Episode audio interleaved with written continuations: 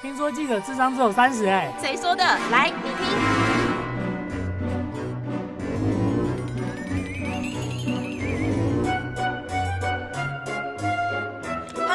欢迎收听智商大于三十，我是 Mina 桑。还记得二零一九年的香港反送中吗？其实这个事件延烧到现在呢，已经有四十七位的民主派人士，他们被视为政治犯而出庭受审了。我们今天邀请到的来宾有荣哥以及品义，来跟我们聊聊当时他们去采访反送中的状况。我们是二零一九年九月底去香港采访，因为十月一号是中国的国庆，所以反送中那时候在十十月一号的时候酝酿了一波很大的抗议活动，所以我们九月底去，然后去五天，到十月初回来这样子。所以那这五天你们感受到特别的震撼，对不对？对，我们就是在那边体体会到他们香港人的困难啊，那我们也把这些。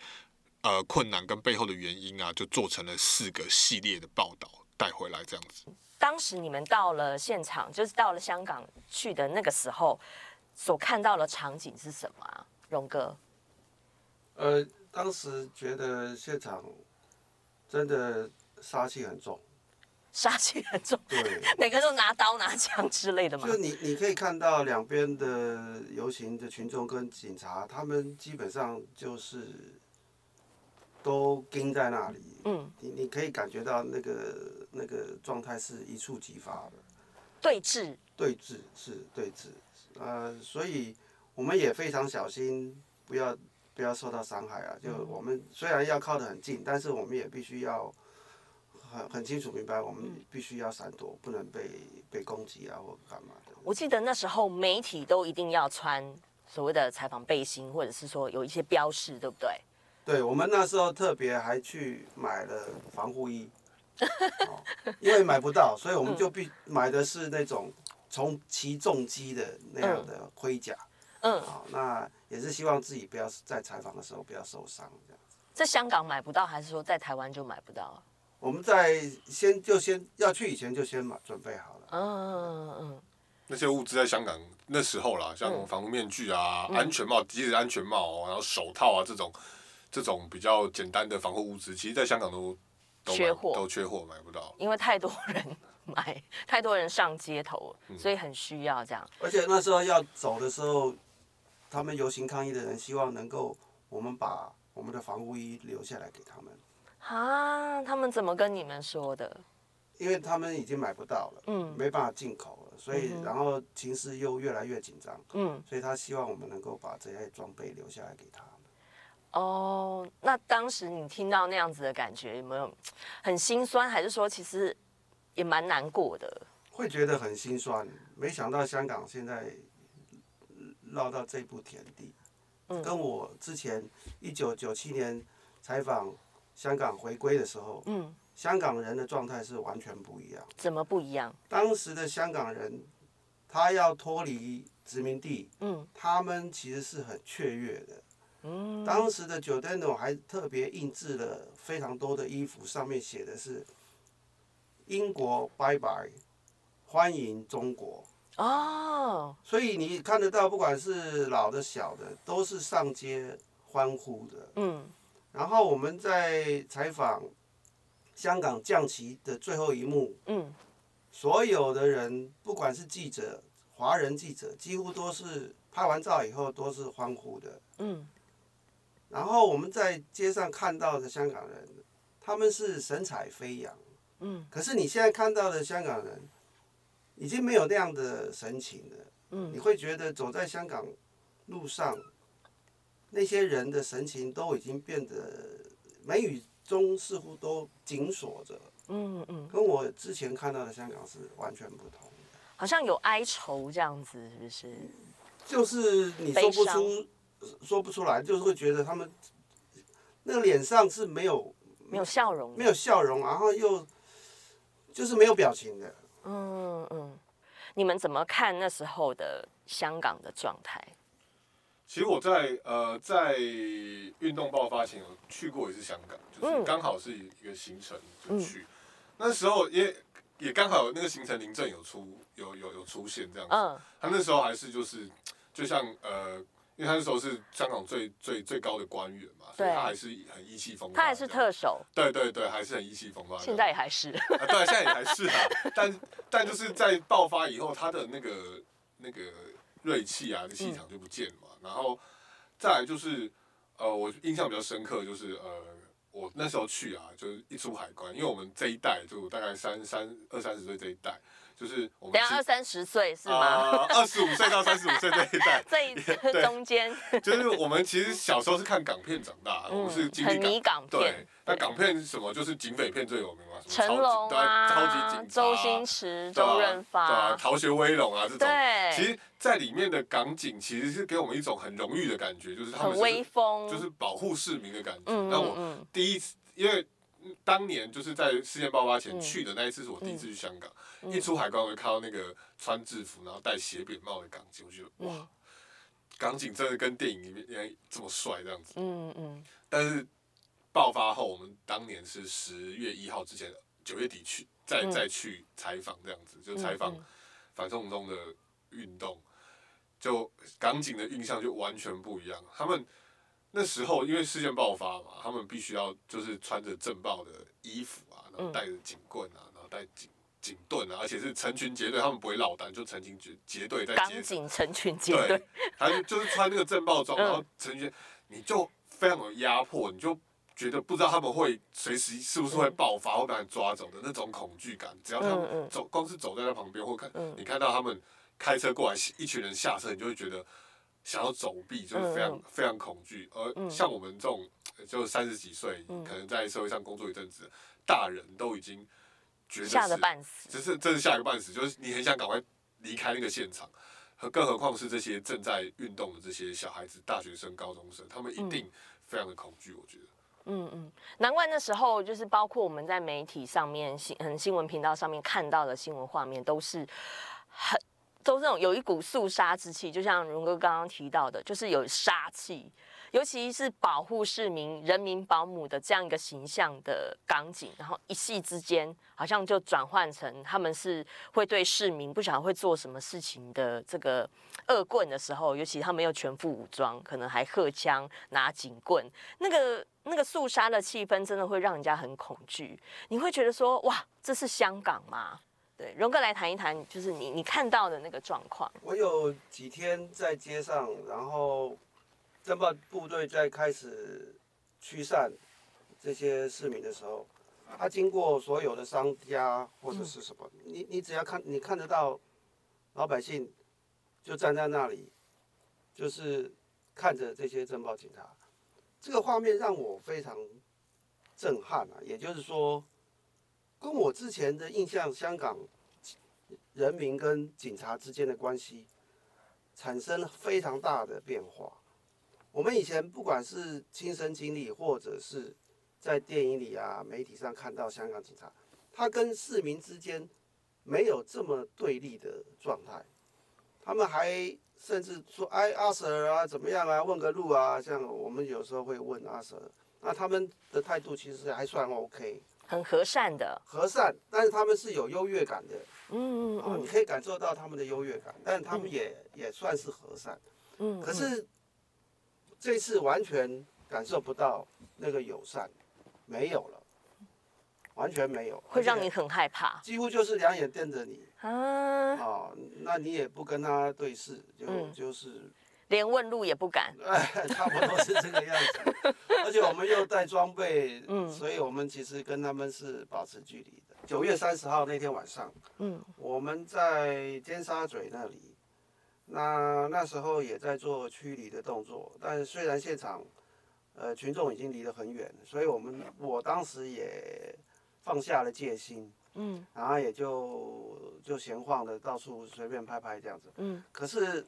在一个瞬间呢，群众突然鼓动，嗯，然后一直朝政报警察靠近，然后丢东西啊、吼叫啊，然后这个时候突然就发生了警察拿出辣椒水攻击群众的事事件。那我当下来不及再把防护衣跟防毒面具戴上，所以在警察攻击的时候，他是。除了攻击老百姓之外，他也对记者也是直接喷的。他们有在分是不是？就是他也不会说 care 啊，你是一般民众，他是对着我们一群的记者喷。嗯嗯。所以哇，我被喷到的时候，瞬间觉得哇，完眼睛完全无法张开，非常的辣，非常。有怕自己会瞎掉吗？当时？呃，没有想到这件事情，但是我非常说啊，完了，惨了，心里想到的是这样。嗯。然后当下也没办法工作，但是我的摄影机还是开着。嗯。那。然后后来他们离开之后，警察就瞬间也就驱散，然后离开。我是直接蹲在地上，然后这个时候一些抗议的群众就马上过来帮我洗眼睛。嗯，总共他们有三批的人帮我洗了三次眼睛，然后我就再慢慢的移到旁边坐下来。我大概有十到十五分钟的时间，眼睛是没有办法张开的。然后我也张开的时间，我也是顺便拍隔壁的记者被喷的样子。哇，非常的刺激，非常痛。然后事件结束之后，我回旅馆这个休息，然后洗澡。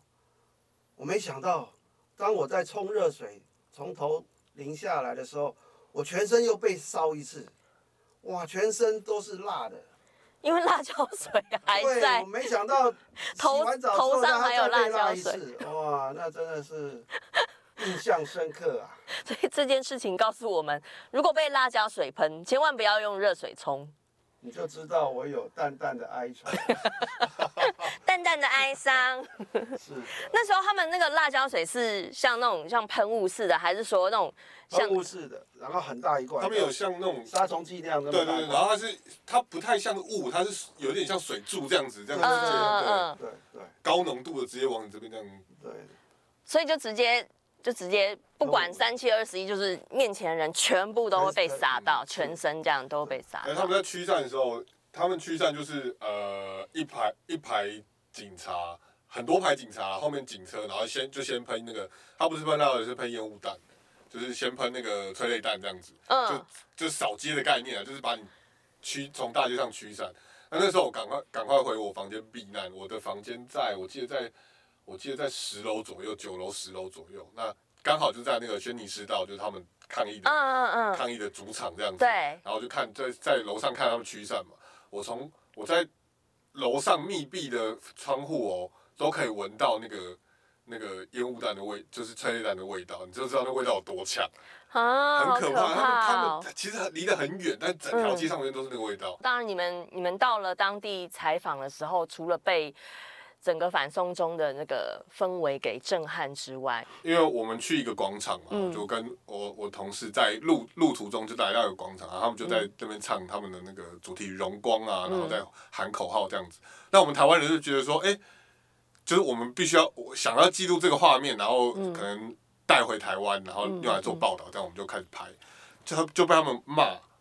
就是我们就走上来，就拍一拍就走上来，嗯、就被他就突然被他们围住，一群学生呢就把我们围住这样子，然后开始对我们叫嚣，我说你们拍什么？你们拍什么？然后，嗯、然后说，然后因为我的同事是比较语调比较字正腔圆的，他说哦没有，我们就是拍而已。那他们就说他们他就以为他是中国人，他说哎中国人啊，然后就一群人就要就要围上来这样子哦，很可怕。然后我我就说哎不好意思不好意思，我们是台湾来的，然后。啊，他们才变得友善是是。他们其中一个学生说：“哈，你是台湾来的哦。嗯”然后就对我比了一个那个就捶胸的姿势，这样子。嗯、然后就说：“啊、呃，哦，就说台湾是好朋友，才开才愿意开始跟我们聊。”啊，一群人就散掉这样子。哦，他说：“不然你们差一点被年轻学生围剿这样。”对对对，然后他们说：“为什么会这么这么？”他们说：“早说嘛，早说台湾来的就好啊，台湾来啦。”然后就就大家就散掉这样子。嗯。然后他们说：“因为很多人就是会拍一下他们的脸，去警察去检举他们，哦、所以他们才会这么敏感，他们才会那么害怕。对对对对，才会说：‘哎、欸，你们要干嘛？’这样子。然后他也跟我们聊说，因为他们觉得台湾处境其实跟香港很像，只是香港现在更糟这样子，所以他们觉得。”台湾人可以体会他们的感觉，所以他们在其实，在年轻一代在心理上，其实他们跟台湾是很近的。你们私下接触的香港人、香港朋友，他们的变化、他们的感觉又是怎么样？他其实我们有访问几个香港朋友，他其实香港朋友他们不会演，他们是其实香港人是非常爱赚钱，因为他们他们比较就是现实主义，他们觉得 有钱在身上，他们比较安全感这样。所以香港朋友是非常喜欢赚钱，但是你会看到这么喜欢赚钱的一个一个族群，他在下班以后，本来是他可以再去赚外快的时间，他选择要去站出来去争。然后这些学生，就是我们看到很多学生，他们下课以后就到广场去喊他们的口号。之前是要打工的。对对对对对，然后他们就是也不也放弃去读书去补习，他们就是去。去去这些广场啊，而且啊是自动自发的哦，就是他们就可能成群结队自动自发就到广场去喊口号，然后喊到大概七八点，他们准备要回家吃饭了，这些上班族就下班，就接力着他们就一直喊口号，喊到喊到可能广那个这这些商场或是广场关门这样。嗯。那其实他们就呃，我有访问到一个年轻人，大概二十岁左右的年轻人，嗯，然后他他他说他也害怕，但是因为。在他们的教育里面，香港是一个自由的地方，所以，嗯哼，但是他们经历的却不是如此。包括他们的现在不可能买房子嘛，因为香港的香港的房价房价根本太高了，根本买买不起，所以他们就只能跟父母住在一起这样子。嗯，然后他们的呃工作权、他们的教育权跟他们的就即使就医，就是他们这些权利一直被稀释，因为外来人口太多了。嗯，所以他们也对。他们也对这样子的这样子的生活感到非常迷惘，觉得不知道以后可以不知道以后可以做什么这样子，所以对他们来讲，他们他们也说，就是这是他们可能是最后一次可以站出来的时候，所以他们必须要站出来为，可能不是为现在，因为他们也知道不可能一夕之间改变，他们可能他们觉得他们是为自己的将来去为自己发声这样子。嗯嗯，其实这个部分。对我的印象来讲，我有认识一些香港朋友。嗯，那印象中这些香港人基本上都是，呃，以赚钱为目的啊，或者是完绝对不会放弃自己的权益，都凡事都会据理力争。嗯，那他们对政治也都是还算蛮冷感的。可是对对政治冷感，以前香港人是不碰政治这一块，就是 money money money 这样子。对，然后这次去发现有。碰到非常多年轻人，可能就只有十几岁，嗯、不到二十，好小哦。你会觉得哇，这这两代落差非常大。嗯、然后我们有去访问了煲仔饭的老板娘，嗯，我们问她说：“哎，现在在这个情势，你有什么打算呢？”嗯，她说他们已经在台湾开店了，哦、然后但是他是不会离开的，嗯，但是他们的小朋友，嗯，他们就让他们自己决定，他们要不要留在这里。嗯，那我们有几次碰到几个年轻人，我问他说：“哎，你们为什么要站出来？那么年纪这么小？”嗯，他说他在几年前黄雨伞运动的时候他还小，嗯，他也没有出来，就在家里看。后来他这几年后发现，哎，父母告诉他，警察都是要帮助人民的，帮人民解决问题的。怎么发？他后来发现，警察怎么是在迫害他们，然后攻击他们的？嗯，所以。他愿意站出来，所以他虽然很害怕，但是他还是要站出来，因为他不知道他的未来在哪里。那如果说那那时候你十几岁的时候，让你去参加，或者是说去去从事这样子的抗议啊、游行啊、抗争啊，你敢吗？不敢。我都很呆啊，对不对？我我觉得，没办法像他们这么勇敢，而且他们是非常有。其实你要看他们。他们可能呃，有些媒体报可能什么砸店啊，或者干嘛，其实这其实都我觉得啦，在街上看起来不算不算多数，多数人还是很有纪律，然后他们很有组织性，而且很很 peace 的，呃，而且是很呃，他们可以快速反应的，比如说他们呃，政报警察要来，他们可以撤退啊，或是物资往前送啊，这种其实是蛮有规规则性，蛮有规划的，对不对？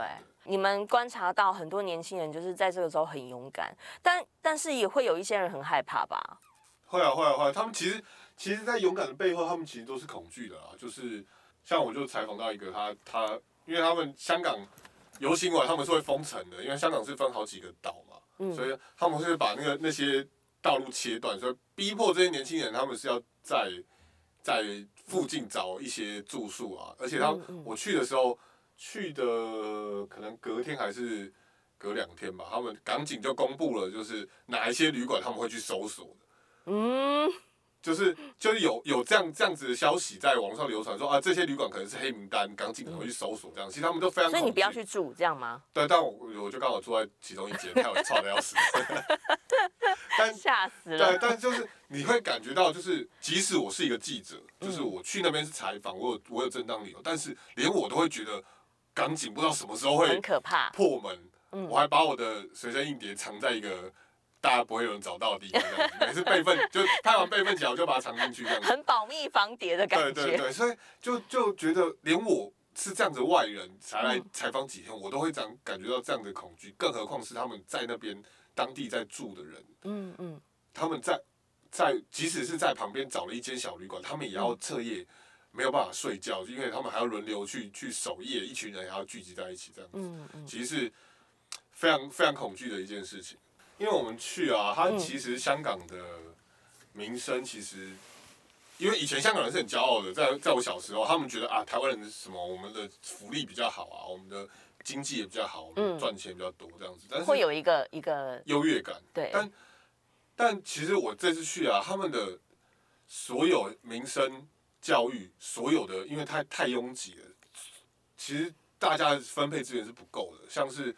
呃，像我有我我们有去医院，就是我我有去跟我的伙伴去一起去医院，就是看他们的就医情。因为以前在网络上可以搜寻到香港医院都等很久啊，什么两个月、三个月这种，我们就想要去看。等下两个月、三个月，我等两个三个小时，我就觉得天哪，对啊，怎么回事了？我们就想要去去去了解到底为什么？嗯，实际真的是这样吗？对，那我们先去急诊室嘛。嗯，急诊室刚进去就说你还要再等五个小时这样子啊。急诊对，然后而且我就我们就装作说，哎，我们不知道不知道不知道，我们是台湾来想要看急诊，这样子就问旁边的太太。那时候我们去的时候已经下午五点了，嗯、太太说早上十点就来，嗯，他还没有看到，还没有看到。可是急诊不是通常就是紧紧急状况，或者是说，因为你门诊你没有没有办法预约到门诊，所以你用急诊的方式。但就是因为他们门诊要等太久。嗯，就是我没有去看门，我装作说我是哎台湾来的病人啊，要要挂，所以我们也也无法挂号。肠胃科，然后就直接去他们柜台，他们说哦，你没有办法这样挂，你要去小诊所，请他开转诊单，就是就诊证明或转诊单，嗯，再来挂号这样子。我说那我要等多久？他说嗯，可能要等三个月到六个月，这还是这对，这还这还是这还是最。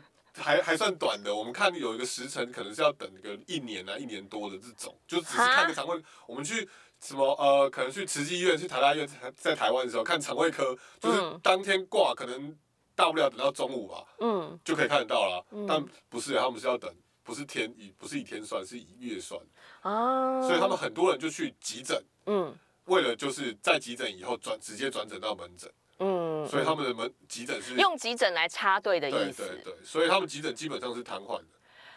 那也很可怕。那要是真的遇到那种很紧急，很或者是说，比如车祸啊，一些重大事故，那也是。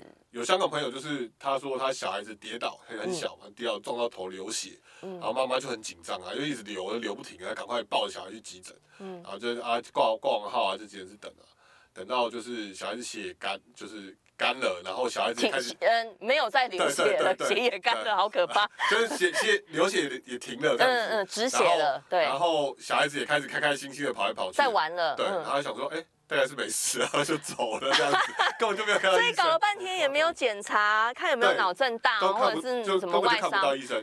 哈，然后也没有护士先帮他做一些紧急的护理，这样吗？应该是有啦，但是就是没有看，嗯、就是医生们还没有诊断呢。根本什么连照 X 光啊，这些都没有。他就看，哎，小孩子大概跑来跑去，大概也没事，他就走。欸、那我们在台湾真的太幸福。在香港九七之后，有大概过了一两年吧，然后香港人曾经有讲过一句话，就是说，嗯、他宁愿在英国的殖民下生活，也比在中国共产党执政下来得好，为什么他会有这样子的？因为他觉得在中共主政下，他在香港是没有自由的，他不愿意过这样的生活。